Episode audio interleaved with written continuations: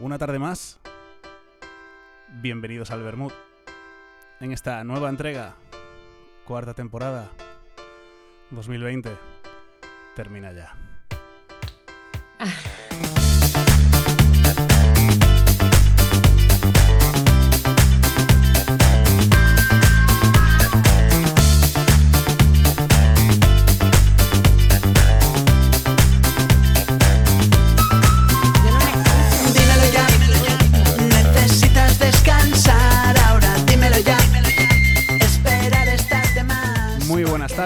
una tarde más aquí de Bermud, una tarde más para pasar un ratito con todos vosotros. Y os tengo que decir que si la invitada de hoy hubiese venido hace años, hace años, os diría que cruzamos el charco hasta, hasta la gran Venezuela. Pero está aquí emplazadita en España. Ella es cantante, es compositora, nacida en Valera, en Trujillo, Venezuela. Y desde 2008, como decía, aquí emplazadita en, en Madrid para nuestro bien y para hacernos disfrutar de su música. Y ella es Georgina. Buenas tardes, Georgina. ¡Bravo! Bienvenida. Buenas tardes, muchísimas gracias. Encantadísima de estar aquí en el Bermud. Salud para todos. ¿Qué tal estás? Pues muy bien, muy contenta, la verdad, a pesar de las circunstancias. Pues bueno, justo hoy me pillas de buen humor, entonces todo está Bueno, entonces hemos, tri- hemos triunfado hoy, ¿eh? triunfado. Sí, sí, sí. O sea, a ¿Cómo lo mejor hace no sé yo, pero ¿Cómo estás llevando todo esto? No voy a decir por segunda vez al 100%, pero casi. Eh, ¿cómo lo estoy llevando? Pues mira, con filosofía, ¿no? Yo creo que estaba yo pensando justo esta tarde, porque estoy, tengo aquí mis programas de música y me pongo a tocar la guitarra, estoy estudiando piano, componiendo canciones, eh, aprendiéndome los temas de otros compañeros, porque ya te contaré por qué, un proyecto que tengo ahora dentro de unas semanas. Eh, y pienso, la música me ha salvado la vida. O sea, realmente el hacer música, el arte, el arte como si, como de por sí, ¿no? De- de- Yo me imagino para la gente que hace pintura, que no sé, los que se dedican al mundo del arte, los que escriben, es- te salva la vida. O sea, realmente a mí me ha salvado estar, porque nuestras casas son nuestras prisiones, nuestros pueblos son las prisiones, porque ya yo no vivo en Madrid, yo vivo en Benalmádena. Uy. Es muy, Tengo la boni- es, es muy bonito en Almadena, ¿eh? Precioso, sí, sí, sí. Y no nos, pero claro, muy bonito, pero no nos dejan salir. O sea, yo no puedo ir a Málaga, no puedo ir a Torremolinos, no estamos encerrados por, confinados por municipios.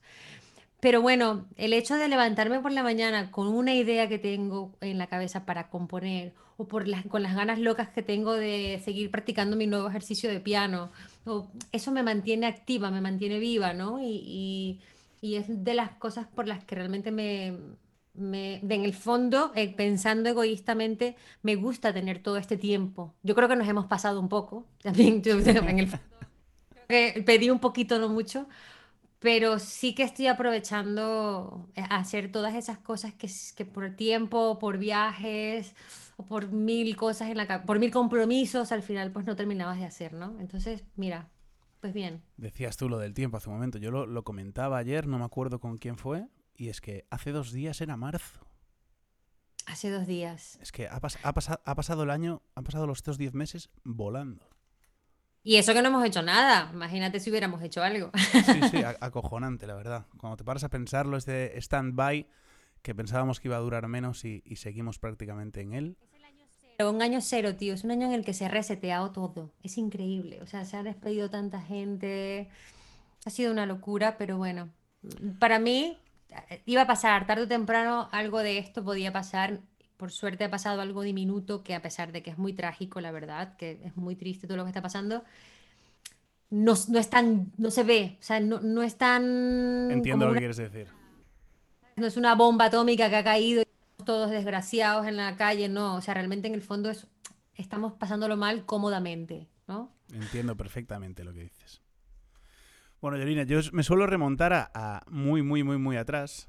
Y yo te voy a hacer una pregunta de los inicios, ya, de los comienzos, cuando apenas gateabas, se puede decir.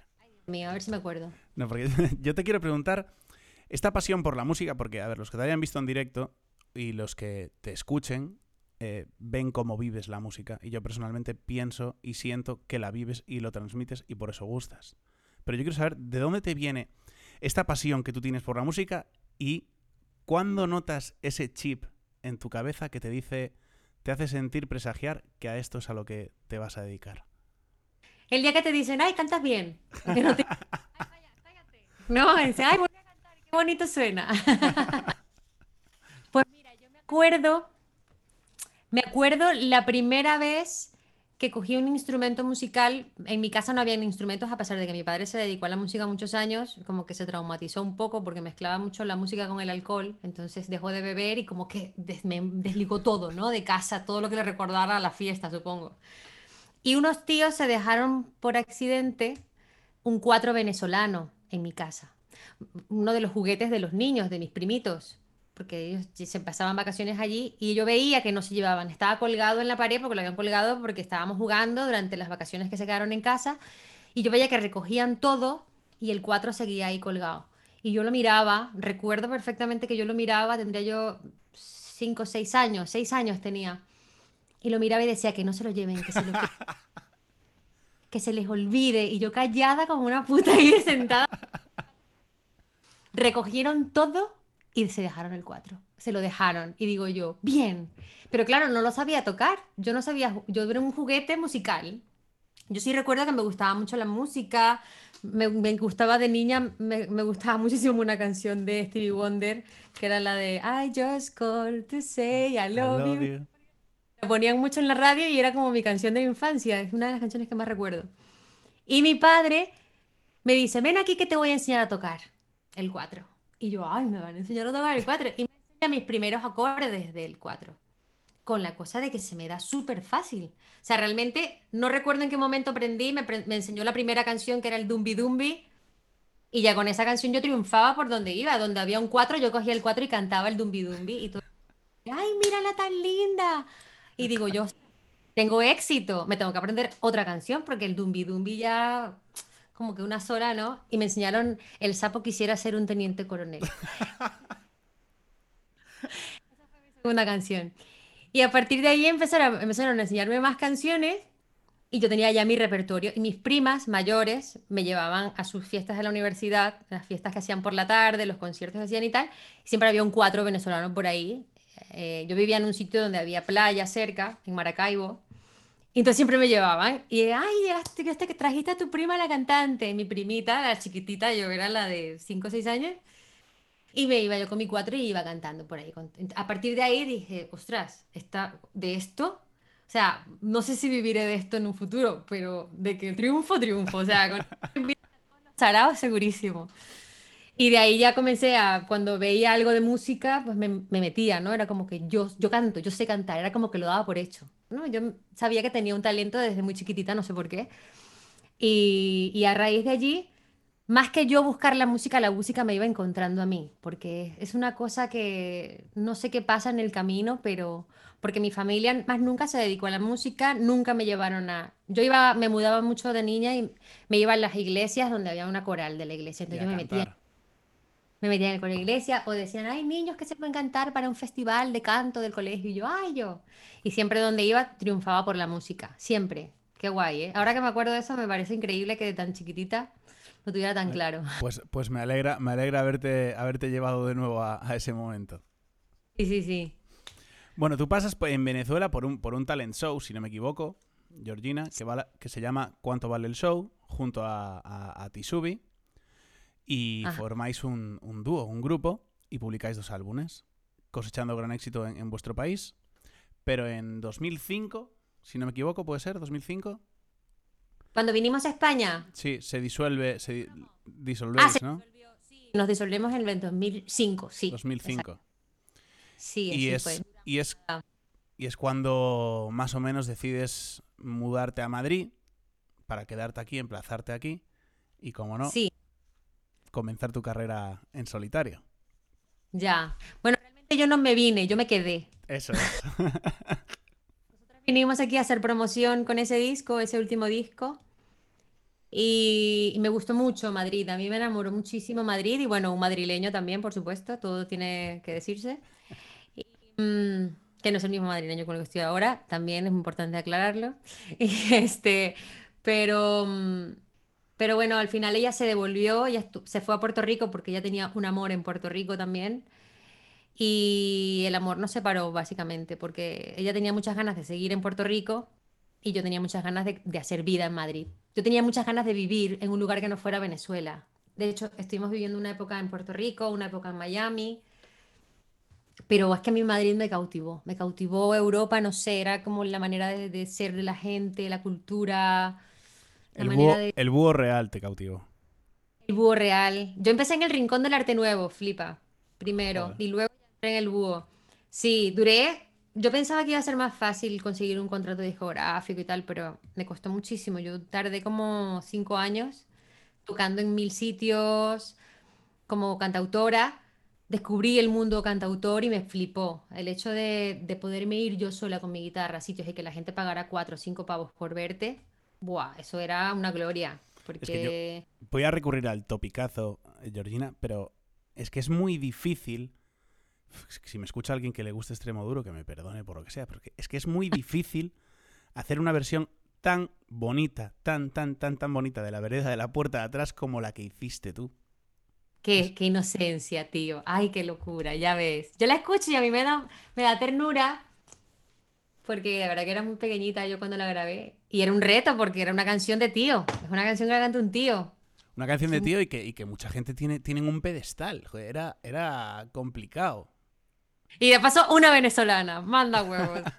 Pero vamos, triunfó, triunfó, me consta que triunfó ese, ese cover que hiciste, esas versiones que cantabas en el Búho Real, triunfó. Y de hecho, yo si- siendo fuera del dúo ya de Tisú y Georgina, yo fue cuando vuelvo a escuchar tu nombre, cuando tú subes ese vídeo, Georgina, Georgina, y a mí de que me suena Georgina, me encantaba la canción, estuve viciado escuchando esa canción, esa versión, y fue cuando asocié, y desde ahí, pues hasta hoy que tengo el privilegio, tengo que decir, el honor de poder tener esta charla contigo.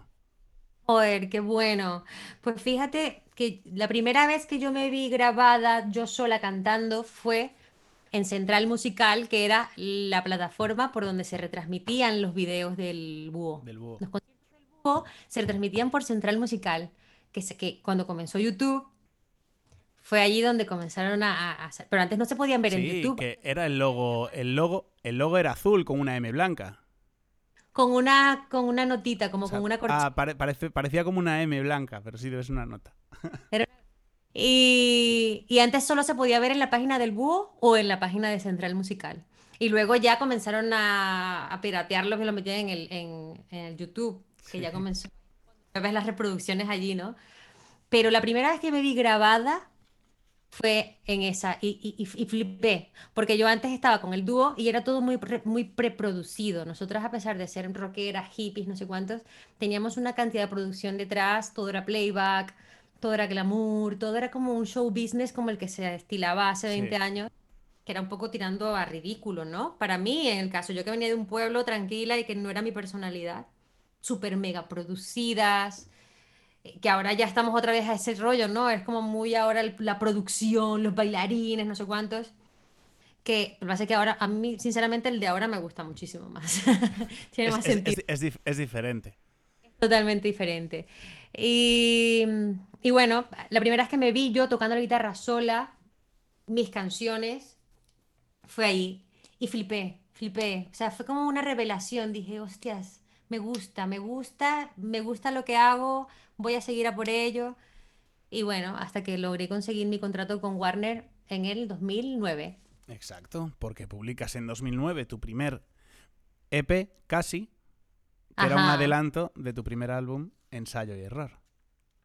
Qué bueno, Ensayo y Error, nombres. que a mí me gusta siempre hablar de, de la gente que produce vuestros discos, que me parecen los grandes olvidados muchas veces y que ayudan a, a que ese trabajo genial pues termine como tiene que terminar. Y que es producido por Ismael Guijarro y por Pablo Cebrián.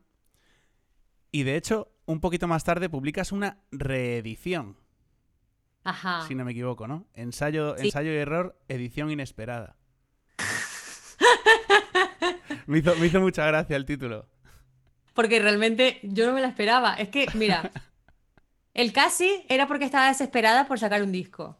Era porque ya casi sacó el disco. Ya casi viene el disco. Tranquilos. De hecho, en la portada es muy gracioso porque salgo yo jugando a la PlayStation. Es como.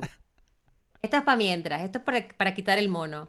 Ensayo y error son canciones que venían antiguas, las que estaba componiendo en esa época, o sea, eran canciones que me- entonces eran como, también el disco era, primero fue acústico, luego rockero, luego tal, entonces era como una especie de ensayo y error este disco.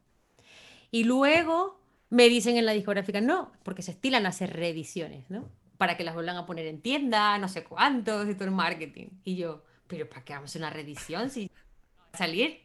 Si es que yo estoy muy feliz con mi disco. No, le cambiamos la portada, lo arreglamos. Y yo muy poco entendida del negocio dije, vale, porque se llama edición inesperada. Inesperada. En el que destacan, que a mí me encantan, de decirlo, pues las dos canciones por excelencia que se puede decir que es Me enamoré Ajá. y Con solo una mirada. Ay, qué bonito. Y yo te quiero decir, porque, vale, primer, con un recorrido a tus espaldas ya, pero primer álbum en, solitario, publicado ya al 100% algo que es tuyo, tuvo que ser una sensación de emoción brutal el ver por fin un, álbum tuyo publicado, ¿verdad? Sí, sí, sobre todo el, por el trabajo que cuesta. O sea, porque hoy en día tú ves algo ya terminado, sobre todo cuando son ya artistas muy top, que tienen el privilegio de, cen- de centrarse, de refugiarse, ¿cómo se dice? Concentrarse un mes y produces el disco. Te vas a una casa no sé cuántos con el productor no sé cuántos y en un mes sacas el disco. O las canciones y tres semanas ya tenemos todo el disco. Nuestros discos, en mi caso, he tardado meses, años muchas veces.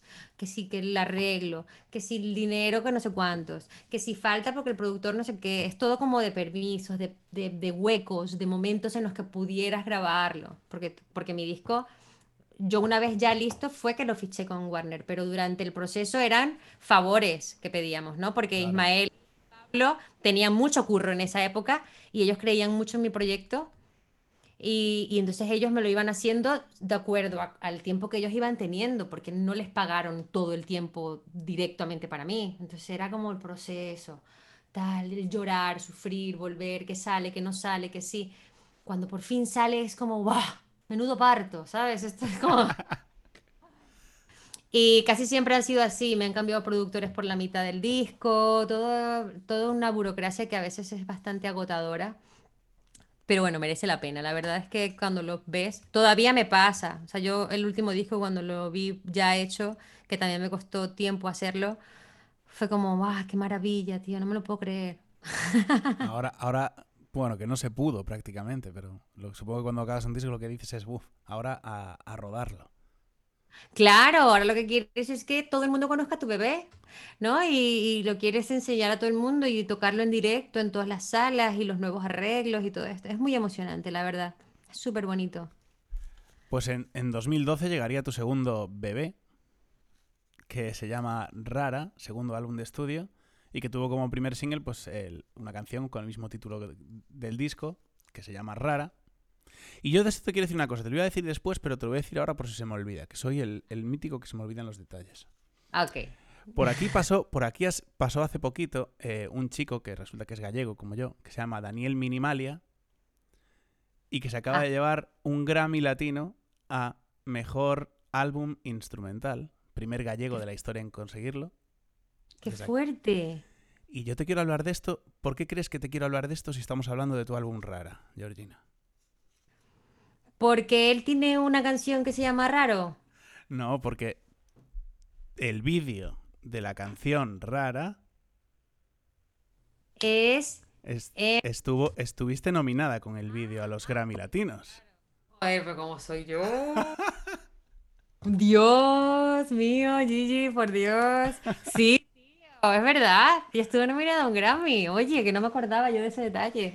Y, y claro, yo quiero, yo quiero saber, Georgina, porque tú estás, yo supongo que estás en tu casa hablando con, pues, con tu management, con tu discografía, lo que sea, y te llega la noticia de que te nominan para un Grammy latino.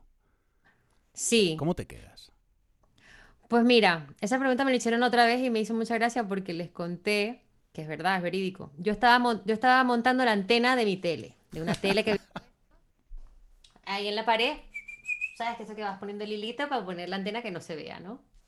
Y estoy yo con un amigo en casa que me estaba ayudando con la instalación y tal. Y me llama, eh, me lo dijo fue el director del videoclip, porque realmente nominaron al vídeo, ¿no? Entonces Sí. él como realizador del videoclip me llama y me dice, Gigi, no te lo vas a creer, siéntate. Y yo, ¿qué pasa? Me dice, que nos han nominado a Grammy. Y yo, no jodas, no jodas. Ay, ay, ay, ay, ¿qué te da algo? ¿No? Es como, ay, le digo a mi amigo, que no han nominado a un Grammy. Y él, ay, qué emoción, ay, ¿qué hago? Y tal. Me dice, bueno, nada, pues ya verás, porque ya al final no sabemos si vamos a poder viajar o no, porque al final eso no lo televisan. Pero bueno, si tú quieres nos podemos pegar el viaje y tal. Eso se iba a quedar en veremos, ¿no? Ay, enhorabuena, tío, qué felicidad, tal. Cuelgo y hago, ay, ay, ¿qué hago? Seguir montando la puta antena, tío. ¿Qué va a ser? puedo hacer otra cosa más. No podía gritarle al mundo. No había Instagram para gritarlo. No tenía manera de decirle al mundo que tenía. Te mando un mensaje a tu madre y ya está. Es como que bueno, ya. El mundo, el mundo siguió girando. Claro, tío. Además que ahora es mucho más emocionante porque ahora puedes ver el feedback constante de las felicitaciones y la gente y poner y cosas. Pero es que antes, ¿qué decías? Lo gritabas por el balcón, ¿sabes? Es como, calla, joder. Déjame dormir. Déjame. Bueno, Georgina, y llega el año 2015, publicas un single que se titula Supermujer, que viene siendo la antesala de lo que sería tu siguiente disco llamado Dilema, que lo presentaste en una conocida sala de Madrid, en la sala Boot, si no me equivoco, Sí. y con este disco giraste, no voy a decir por toda España, pero por un 90% de la geografía española, tranquilamente. los pueblos, en todos los rincones, por ahí estuve yo, sí señor. Es que se- estuviste en Santiago, estuviste en León, estuviste en Orense, estuviste en Pamplona, si no me equivoco. Estuviste en mil sitios. Sí, sí, sí, sí, sí, en todos lados, hasta en Don Benito, imagínate. Y aquí tengo yo una... Esto es una pregunta a título personal que te quiero hacer yo. Porque claro, ya hay un recorrido por detrás, un bagaje alto, con temas que han sonado muy fuerte en muchos sitios. Pero dirías que este disco de 2015 es como la consagración de Georgina como una de las voces, con mayúsculas lo voy a decir, dentro del panorama del pop rock español. Buah, qué bonito lo que me acabas de decir. Pues mira, no lo sé, no lo puedo saber porque a mí me pasa una cosa que llevo tantos años haciendo música y en este negocio y he crecido tanto conmigo, me veo todos los días, que realmente no sabría lo que pasa afuera, ¿no? A lo mejor te lo dicen tus allegados y toda la gente que te sigue, pues es muy bonito. Pero a nivel personal te puedo decir que sí, que yo me sentí, a pesar de tener muchas dudas, de hecho el disco se llama Dilema, o sea, nada más claro que eso. Tuve muchas dudas, era un disco en el que estaba en un proceso de crecimiento, siempre estoy en un proceso de crecimiento, pero en ese era como, como una búsqueda de una autenticidad, ¿no? Estaba conociendo muchos estilos.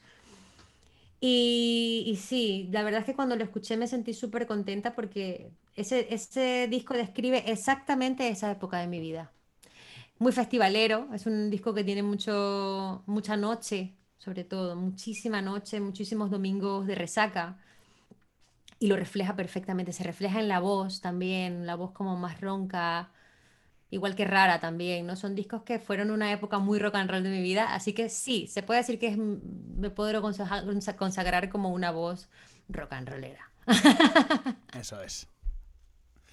Y llega 2019, hace muy poquito, en el que publicas, pues, de, de la mano de Warner otra vez también, publicas Bienvenido a, a mi habitación, un tema en el que incluyes, por ejemplo, tres colaboraciones, que es Cero, junto a Manuel Carrasco, eh, Con solo una mirada, junto a Vanessa Martín, y Soñador, junto a Pablo López, o sea, tres, tres grandes de la música, de la música española. Y yo sé que este disco es algo especial para ti, ¿verdad? Se cumplían casi 10 años desde que habías empezado en todo, en todo Sí. esto y recuperaste temas eh, míticos, voy a decir, míticos tuyos, junto a canciones nuevas. Sí, este, fíjate, para mí la graduación no fue dilema. Para mí la graduación, estaba esperando a que me preguntaras por este disco, porque realmente para mí la graduación mía a nivel musical, el diploma lo recibí con eh, Bienvenido a mi habitación.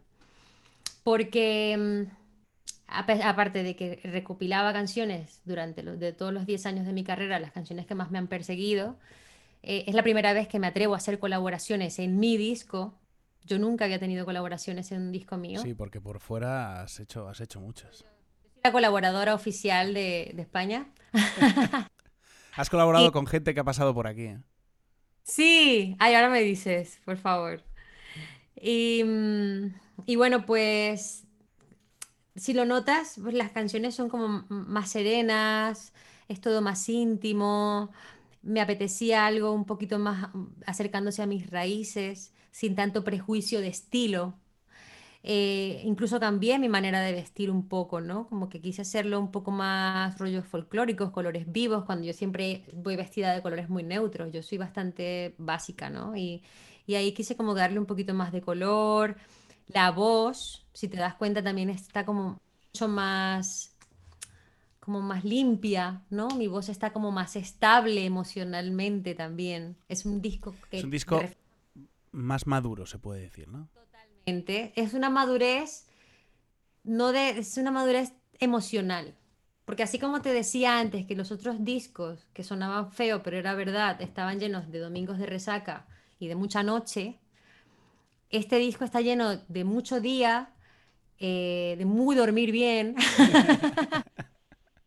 de muchísima estabilidad emocional. eh, y no sé, lo noto, no, no, a mí me gusta mucho este disco, además que es un disco que fue un proyecto que ya tiene su sentido desde principio a fin, porque hay 12 videoclips que son las 12 canciones dentro de una casa, cada habitación es un vídeo.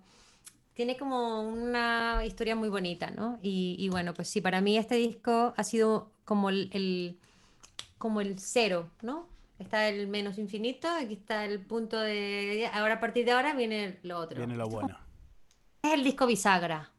Mira, pues como decías antes, a ver si viene el, el año 1 y haces Eso. ese- A ver cómo, a ver cómo empieza, pero supongo que bien. Esperemos. Yo no pienso decir nada, no me atrevo a adelantar. No vayamos a quedar mal. Bueno, y decíamos hace un momento lo de las colaboraciones, y es que has colaborado, para el que no lo sepa, que lo dudo que no lo sepáis, pues has colaborado con Despistaos en más de una ocasión, si no me equivoco. Has colaborado con Taxi. Cómo me gustaba a mí Taxi barra Melón Diesel. Era, era brutal aquello. Ah, que sí, tío, molaba Era brutal, de Gibraltar. Ajá. Ellos antes cantaban en inglés, imagínate. Pues mira, cuéntame quiénes, han estado allí de invitados que con los que yo. Pues has hecho Dormida junto a Melocos, que estuvo aquí Jaime Terrón hablando con nosotros. Es verdad. Hace muy poquito estuvo por aquí también David Otero, que también has cantado con él hace muy poquito. Qué bonito es. Por ponerte, por ponerte un ejemplo, pero también has colaborado pues con Alex Ubago, con Dani Fernández y bueno, y los mencionados en el, en el disco. Que si me pongo aquí a decir más, más gente, que no acabamos. La verdad es que me, me- me emociona porque, sobre todo, que me llamen. No, y, y hay algunas veces en las que cosas que no he podido hacer, porque ya se solapaban, ¿no? Las colaboraciones, pero, pero me gusta, me gusta porque me llevan a otros terrenos. Y, y hablando de colaboraciones, ah, te voy a adelantar en exclusiva. Me encanta. Ese proyecto nuevo del que me hablabas antes, ¿no? Y tú sabes que eh, todos los diciembres, bueno, las últimas navidades, de las últimas navidades he hecho una cosa, un concierto que se llama Concierto Especial de Navidad. Sí. que el año pasado lo hice en la sala Galileo Galilei, que estuvo David Otero, Marta Soto, Dani Fernández, Conchita, eh, hubo unos bailarines maravillosos, Patricia Benito estuvo también, eh, ¿quién más estuvo? Keke estuvo, que fue el maestro de ceremonia, no, la maestra de ceremonia, Keke cantó, la maestra de ceremonia fue una maga maravillosa, venezolana, se te va la olla, la piba, maravilloso también lo que hizo. Em, bueno, fue un montón. Duró. Ah, ah, Manuel Carrasco apareció de sorpresa también. Qué maravilla. Tres horas el concierto. Yo arriba, y mientras todos iban bajando, cada vez íbamos bajando más borrachitos, porque los veía yo como medio contentillos y yo trabajando ahí cantando. Pero mm, lo bonito, lo especial del especial de Navidad es que todos mis colaboradores, eh, yo canto sus canciones. ¿no? Yo me aprendo la canción del colaborador. Ah, de ahí, tú- de ahí que dijeras antes que estabas estudiando. Ahora también lo hice con los despistados. De hecho, había, habían canciones que tenían todo su sentido porque era gente con la que ya yo había colaborado en sus temas, entonces les invitaba a que hiciéramos esas canciones que, que habíamos colaborado, ¿no? Este año no estaba segura si lo podía hacer o no, porque las circunstancias pues no, no eran las más viables, pero me ofrecieron la oportunidad de hacerlo en diferido, en un vídeo en streaming, ¿no? eh, Dispara, hacer, dispara.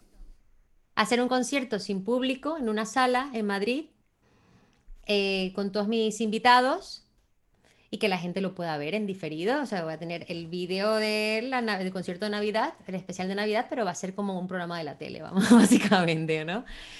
Y este año pues tengo unos invitados muy bonitos, muy especiales, ya estoy con todas las confirmaciones y me estoy aprendiendo las canciones porque una cosa es escucharlas y que te gusten y otra cosa es estudiarte sus temas. Eso es súper bonito, tío, porque descubres, conoces más a tus amigos. Joder, me encanta. ¿Y tenemos fecha?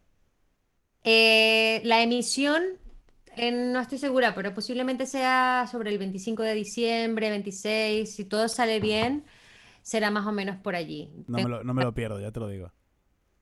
Qué bueno, pues mira. Y hablando de, bueno, hablábamos de, de colaboraciones con muchísimos artistas. Y viene una pregunta, yo creo que casi obligada y porque me, me- me apetece mucho saber la, la contestación, Georgina. Ajá. ¿Cuándo podremos ver alguna cosita nueva tuya? Oh, pues mira, casualmente tengo por aquí. No, pues me encanta que me hagas esa pregunta, Luis. Eh, he estado a punto de sacar cositas nuevas, pero me he querido esperar. Me he querido esperar porque no quiero sacar algo y luego no poder tocar. Me me pone un poco nerviosa las circunstancias, ¿no? Y, y prefiero esperar a enero, el año uno, con mis cositas nuevas. Tengo, tengo temazos para morirse del amor. O sea, Claro, tengo cosas... que son, como son bebés, como decimos, que yo también les llamo Sí. mucho bebés, me, me- me hizo mucha gracia que lo dijeras también. Tú no puedes tener un bebé precioso y encerrarlo en una habitación, claro que no. Tú ten- No. ten ese bebé precioso cuando puedas enseñarlo. Claro, entonces ahora tengo, eh, voy a esperar a enero, finales de enero, y ya comenzaré a sacar bombitas. Tengo proyectos muy bonitos eh, y tengo muchísimas ganas de, de volver otra vez a girar en las salas, sean en las condiciones que sean. Pero sí, tengo, tengo material. El año que viene vuelvo otra vez. Pues aquí, aquí estaremos para ayudarte a esparcir esas bombitas. Qué bueno. Ah, por cierto, te tengo otra bombita. Uh, Algo nuevo que no es mío, no es mío, pero que es como si lo fuera porque me han invitado otra colaboración más, otra colaboración más, con un chico que se llama Alex Wall. Alex, Wall, Alex Wall estuvo aquí. ¿Lo conociste? Ah, pues Estuvo sim- aquí en el menú. Fue no de los primeros, pero sí que anduvo cerca. Mira, este amigo mío estrena un tema en colaboración con esta señorita. Ya hemos hecho videoclip y todo, y la verdad es que es un tema precioso, precioso, precioso. Así que estar atentos, no voy a adelantar, adelantar cómo se llama. Y, voy, a soltar, voy a soltar la bombita tan pronto salga, hombre. Hombre, ya verás. Por ti, por ti y por él. Es que él, él es un encanto. A día de hoy seguimos hablando de vez en cuando y es que es un encanto. Muy trabajador, es un tío que de verdad que ya quisieran muchos artistas tener el ímpetu que tiene ese chaval. Y aparte, y aparte de cantante, me atrevería a decir que va a ser muy buen productor. Ah, productor también. Le gusta mucho y yo creo que va a ser, va- lo va a hacer bien. Yo lo veo como un buen empresario, emprendedor de futuro. Pues un, un abrazo para, para Alex. Saludos, Alex. Pues, ¿qué te parece ahora si ponemos una canción, Georgina? Y es Venga. este, este dúo maravilloso que hiciste para este último disco junto a Vanessa Martín de tu canción, Con solo una mirada.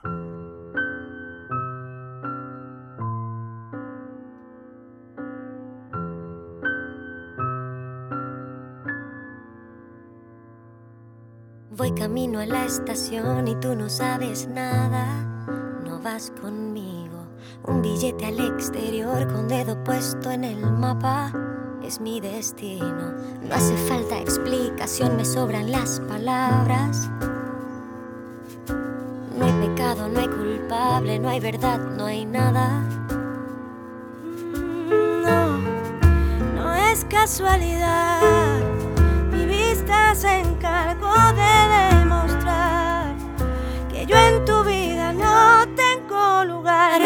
Mataste la ilusión con solo una mirada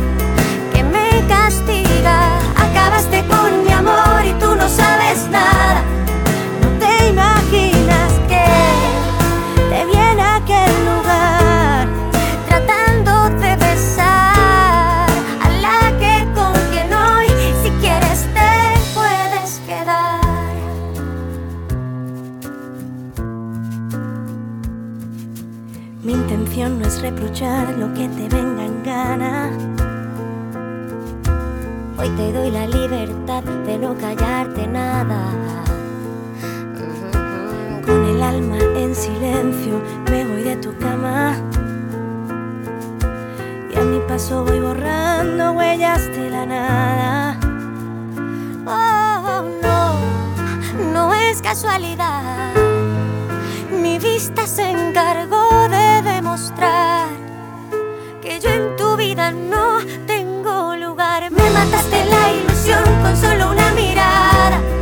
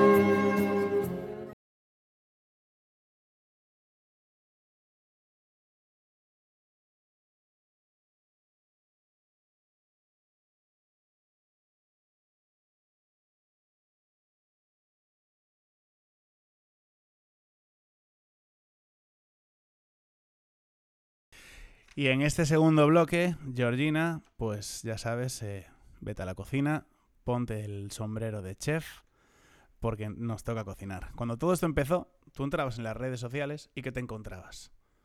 A todo el mundo cocinando. Todo el mundo haciendo recetas. Todo el mundo se lanzó, se lanzó a aprender a cocinar. Las tiendas... Top era Diego Funambulista, Diego Cantero, que marcaba unos pollos a la Strogonoff que yo flipaba. Sí, es verdad. Sí, sí, sí, sí. Las tiendas se quedaron sin levadura y sin harina, Georgina. Es que fue, fue acojonante. Y el vino también, hombre. Y la, la cerveza tenía que ir por encargo casi. Madre mía, ya ves tú. Y entonces, pues yo propuse que cada uno de los invitados que pasaran por aquí, pues que nos dejara una receta para que en la medida de lo posible podamos intentar imitar. Pues mira, yo no soy muy de dulces, pero eh, estos días en los, mis intentos, porque por las mañanas te apetece así tomarte como algún bizcochito o algo así, un muffin o lo que sea, y me puse a inventar entre una receta y otra, que a veces me queda bien, a veces no me queda bien, pero bueno, yo lo recomiendo, y son eh, magdalenitas, de, pero de avena, ¿no? Entonces yo lo que hago es que mm, pongo la avena, primero en un sitio cojo dátiles, Aparte, yo soy muy mala explicando esto, pero bueno, agarro, cojo varios dátiles, un puño de dátiles, no sé cuántos, y los trituro con la cosita esta. ¿Cómo se llama esto? La batidora, ¿no? No, la que es... ¿Cómo se llama esto? Que es como el... ¿No, es batidora? ¿Es la batidora esa?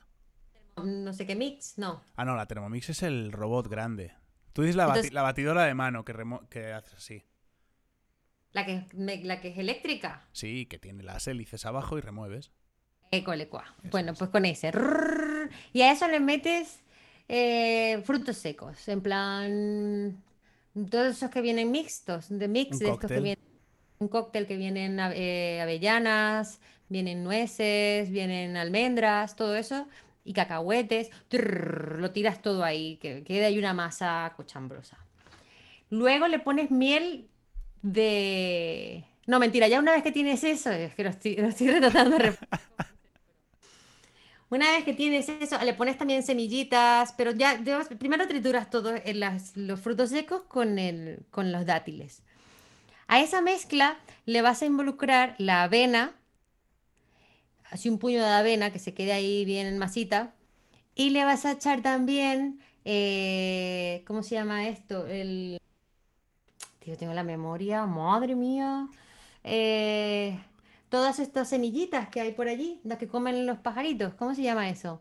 Eh, pf, hay, semilla, hay semillas de amapola, hay quinoa, hay chía. Sésamo, Sésamo. y chía. Uy, gracias, tío. Es que yo le llamo ajonjolí a eso. Sésamo y chía. Le echas también, todas semillitas. Y le echas un poquito de leche, o de leche de avena, o leche, para que quede ahí consistente. Se queda ahí como una mazamorrita y sabrosita, ¿no? Está un Queda ahí un poco guarreta, pero que está Pero me guay. está Y entrando eso, hambre, ¿eh?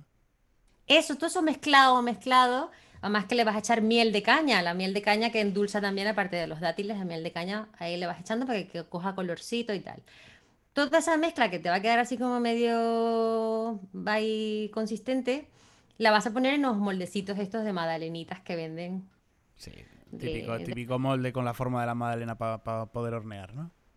Ahí y lo metes en el microondas dos minutos. ¿Qué te parece? Pues Eso que, es brutal. que llego, llego tarde ahora a pillar un chino abierto, pero va a caer. Y entonces eso, los tienes y las tienes, te haces unas cuatro o cinco que te quedan con esa mezcla y los tienes ahí para desayunar. Te tomas esto y tío, mira, no estás tomando harina de trigo ni nada, sino es todo avena. Está muy rico. Qué rico. Esa es mi, mi receta. Lo he explicado muy mal, pero espero que la gente lo haya podido Y entender. mira, y te, y te invito, te invito a que la próxima vez que lo, que lo prepares, pues me mandes una foto a ver cómo queda un muffin de esos. Y se me ha olvidado, le puedes poner un plátano también. Uf, un plátano rico. bien maduro. Un Qué plátano rico. bien maduro. Ah, bueno, cuando, cuando haga una te lo voy a enseñar. A ver qué te parece. Eso espero, y así la puedo, la puedo reproducir y mandarte mi desastre después. Lo malo del ojo por ciento es que a veces quedan buenas, a veces no quedan tan buenas, pero como, son, como no son para vender, como dice mi madre, Y mejor, factor sorpresa, cuando quedan buenas te ilusionas mucho más. por ejemplo, mi chico nunca ha sido capaz de comérselas, con eso te digo, pero porque él es un poco más de chocolate de verdad. Él, Ah. él no, a él no le gusta que lo engañen con esas cosas. El otro día, Georgina, estuvo aquí de invitado Pablo Pedraza Ajá. y dejó una pregunta para ti. Vale, pues, eh, pues muy simple. Eh, ¿Has llegado a cumplir tu sueño en algún momento? Sí, claro que he llegado a cumplir mi sueño. Por supuesto, totalmente de, de acuerdo con eso de, de que sí, he cumplido mi Porque sueño. Lo preguntaba, lo preguntaba porque él está en proceso de, de- de llevar esta carrera hacia arriba, de cumplir ese sueño, y dijo, pues voy a preguntar si esta persona ha cumplido alguna vez, si ha cumplido ya su sueño. Estar en proceso ya es un, ya es un sueño cumplido, la verdad. Exactamente. Porque, porque todos los días hay un sueño nuevo. Es como que, bueno, ya yo vivo donde quiero vivir, estoy donde quiero estar. Yo creo que no, no, no, no estoy esperando nada más. O sea, estoy simplemente disfrutando lo que tengo. Eso está guay. Y es precioso lo que acabas de decir. Sí, señor. Y como no, Georgina, el próximo día tendremos a otro invitado o invitada aquí y te toca a ti. Tienes el honor barra placer de dejar una pregunta a quien vaya a venir. Eh, ¿a cuán- ¿Cuándo y a quién fue la última persona que le dijiste te quiero? Pues me la anoto y se la trasladaré con muchísimo gusto. Y entramos en esta sección, que es la sección más nueva dentro del formato del programa que tenemos, que es la anécdota. Y como el título dice, pues trata de eso. Esa historieta que destaca por encima del resto y que en todas las reuniones o en muchas de ellas siempre suele salir. ¿Cuál es la tuya? Anécdota, anécdotas. Pues mira, hay una que es muy reciente, que me dijiste que por favor la contara, que es la que te... Pues estando en, el- en la alfombra roja de los premios Odeón, que la alfombra no sé si era roja, pero bueno, eh, estaban, siempre están todos los periodistas y entonces dicen, bueno, con ustedes, eh, Alejandro Sanz, todo el mundo, "Ch, ch, ch, ¿qué espera sale Alejandro Sanz? Con vosotros, Aitana, no sé cuánto. Ellos van nombrando los que van saliendo para que se preparen los camarógrafos que van saliendo, ¿no? Con los artistas que van saliendo. Y dicen, ahora viene Georgina. Y están todos esperando expectantes y yo diciendo, joder, qué importantes son. Brutal. Y cuando salgo, la gente está como con cara de. Se escucha solo un clic de una cámara. Chic. Es como. ¿No? Y poco a poco porque la gente iba asociando como, ah, será esta ya, Georgina, ¿no? Y yo, bueno, pues me he quedado como un poco mm, cortada al principio. Y una de las que estaba allí, que, que es una amiga, que también estaba ahí de- cubriendo el evento, me dice, es que Gigi, me da mucha risa, yo sabía que eras tú, pero es que claro, normal que la gente se quedara con esa cara porque estaban esperando a esta Georgina. Entonces ah, salía en la lista de los invitados la fotito y aparecía la foto de Georgina Rodríguez, la mujer de Cristiano Ronaldo. Entonces todos pensarían que iba a ir Georgina Rodríguez, ¿no? Entonces, claro, era como la confusión de que esta no, no me suena a mí, que sea la misma Georgina que aparece en la. Pero bueno, te lo tomaste con muchísimo humor, que de hecho subiste una foto a redes sociales que sales tú con el dossier enseñando, enseñando la foto de Georgina Rodríguez. Luego lo- con toda la mm, vergüenza, porque luego me escriben los de los premios Odeón, que los pobrecitos también lo pasaron bastante mal en esos premios, eh, pidiéndome disculpas, que la gente sí que sabía que yo era y yo les dije que lo hacía en plan de coña, que tampoco es que a mí me ofendiera. A mí me han confundido con Vanessa Martín, con Natalia Berbeque, me han puesto nombres que no son siempre abajo, o sea, es una cosa que yo no sé qué pasa, pero nunca he tenido suerte con eso. Pero esta anécdota que tú no recordarás o a lo mejor no la sabes, es que una vez en unos eh, en una gala, creo que era la gala por ella de Cadena 100, cuando el disco de Supermujer, estábamos en el ensayo y estaban saliendo los Facebook Live. Estaba empezando la fiebre de los directos, ¿no? Y me dijeron, me decía de mi compañía, tía, esto está buenísimo, tienes que empezar a hacer esto para que la gente comience a ver lo que haces. Y yo estoy arriba del escenario, se están montando todavía el escenario con toda la banda, era un directo, no sé cuántos, y estábamos en los ensayos. Entonces yo cojo mi movilito, mi movilcito y empiezo, ¡ay, estamos en directo! Esto es buenísimo, estoy con mi banda, no sé cuántos, tal, y con el live y la gente comentando, ¿no? Y de repente no sé cuántos, voy caminando y ¡plan! Me cae dos metros para abajo, amigo mío. Dos metros del escenario. Dos. O sea, que los que estaban ahí de lejos me veían y decían, nosotros seguimos que desapareciste como, el- como la, el- la rampa que pone el El señor truco Burns, final. la rampa de Mr. Burns en, en su oficina. Para abajo, el mismo rollo, ¿no? Y claro, esto en directo. De repente la gente ve una parte negra, una franja negra, y no me escuchan más. Y todo el mundo empieza, ¿estás bien? ¿Se ha caído? ¿Qué ha pasado? No sé cuántos. Y yo me escu- se escucha por ahí, eso debe estar grabado por ahí. Y digo yo, mi móvil, mi móvil. Había caído en unas escaleras que no estoy viva de milagro, porque había una, una, como una barra de metal que todavía no se había terminado de hacer, o sea, vamos, para matarme. Me, me di en la rodilla súper fuerte que me tuvieron luego que, o sea, estuve coja toda mi gira, estaba sacando el disco y estuve coja toda la gira de Cadena 100, lo hice con una, con una muleta. Tuviste que pegar un Y trompazo. Claro, y lo gracioso es que luego cojo el móvil y todavía seguía en directo. Y digo yo, es que seguimos en directo. O sea, yo lo flipo, de verdad. era- Siempre me caigo. La verdad es que mis anécdotas son de una hostia tras otra. Siempre me estoy cayendo. Bueno, mientras te levantes, todos tranquilos. La verdad. Vamos a hacer un pequeño quiz ahora, Georgina, y que yo le llamo con mucho cariño los 5D. Y hoy son los 5 de Georgina. De Gigi, Vale. que me gusta Gigi. Las 5 de Gigi. Muy bien. Una canción. Eh, mm, ay, Dios, tengo que pensar así rápido. Eh, mira, ahora, El universo sobre mí de Amaral. Una película. Eh, mira, La vida es bella, que era- me la has puesto ahora. Una serie.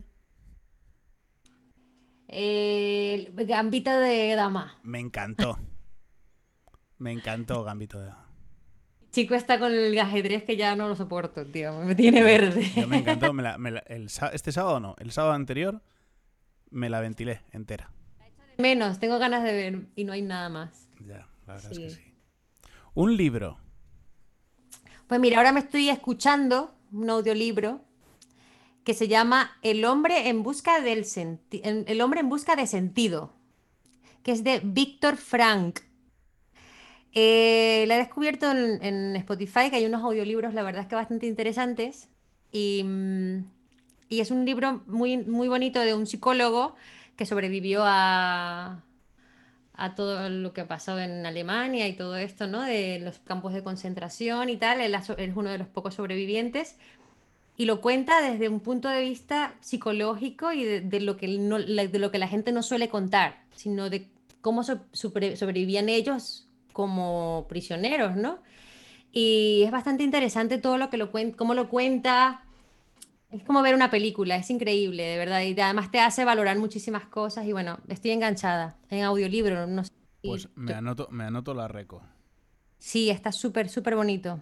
de verdad. Y por último, Georgina, alguien con quien si tuvieras la oportunidad te encantaría hacer una colaboración. Una más.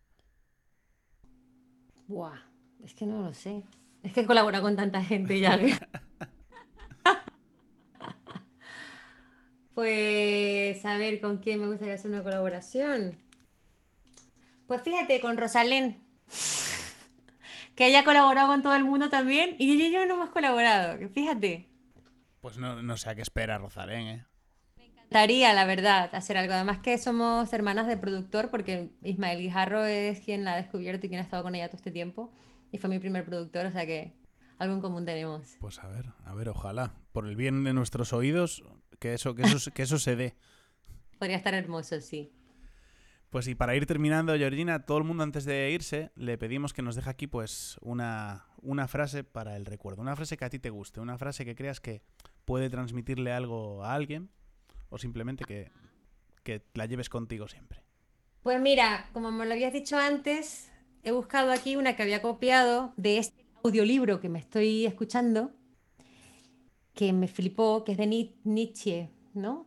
El filósofo, y dice, quien tiene un porqué para vivir es capaz de soportar cualquier cómo. Flipa. Pues yo hago más uno y otra frase que me meto en la mochila, que me la estáis llenando poquito a poco, que no sé cómo voy a seguir cargando con ella. Pero me viene de maravilla. Es total, ¿eh? Además que muchas veces es eso, tener una motivación. Realmente cuando te levantas con una motivación, aunque sea de lavar los platos, tío, ya tu día es Cambia, un, cambia la historia, sí. El chip es otro. el día es un éxito, vivir el día a día, ¿no? Un poco. Pues Georgina, antes de nada, mil gracias por haber acudido a la cita con el Bermud y espero de verdad que te lo hayas pasado tan bien como me lo he pasado yo. Ah, igualmente, muchísimas gracias a todos los que escuchan y que bueno, te deseo todo el éxito del mundo, amigo mío. Que como digo, ojalá este Bermud algún día se pueda repetir cara a cara y con un Bermud delante nuestra. Eso es. Y ya terminaremos la entrevista Pues- mucho Eso es, hacemos un, hacemos un, hacemos un break. pues de verdad, muchísimas gracias, que vaya estupendo, estaremos muy pendientes de esa, de esa gala de, de Navidad un, un año más y que un besiño, como decimos en la Miñaterra, enorme. ¡Mua! Adiós. Pues nosotros nos despedimos y nos despedimos con ese temazo del que también hablábamos antes, acompañada del gran Manuel Carrasco, que se titula Cero. Ahora que todo va como debe ir, que no falta un punto sobre la I, espero. Ahora que todo está en su justo lugar y ya no quedan círculos por cerrar, espero. Que me vuelvan a desordenar, daré la vuelta y volveré a empezar de cero. Ahora que vuelva a ser la cola del león y vuelva a ser el dueño de todo mi tiempo. Ahora que tengo otra oportunidad y no me quedan vidas para fallar de nuevo. Ahora que soy el próximo en jugar, soy el más fuerte, soy como el hombre de acero. Oh, oh, porque sé que volveré a subir. Ya no me da miedo repetir. Si me tengo que volver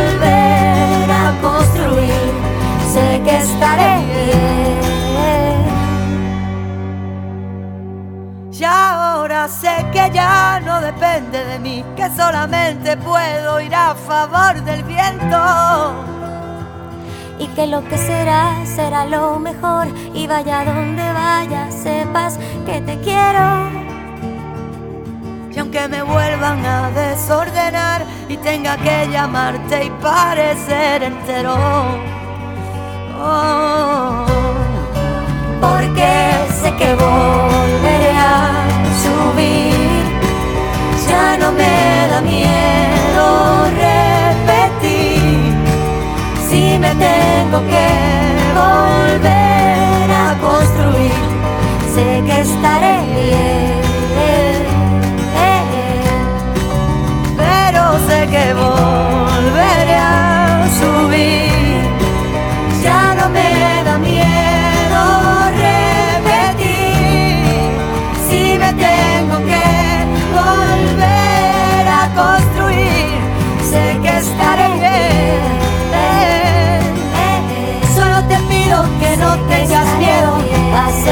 pase, sabes que te quiero y yo sé que me voy a levantar. No es la primera vez que el mundo gira y se me pone del revés.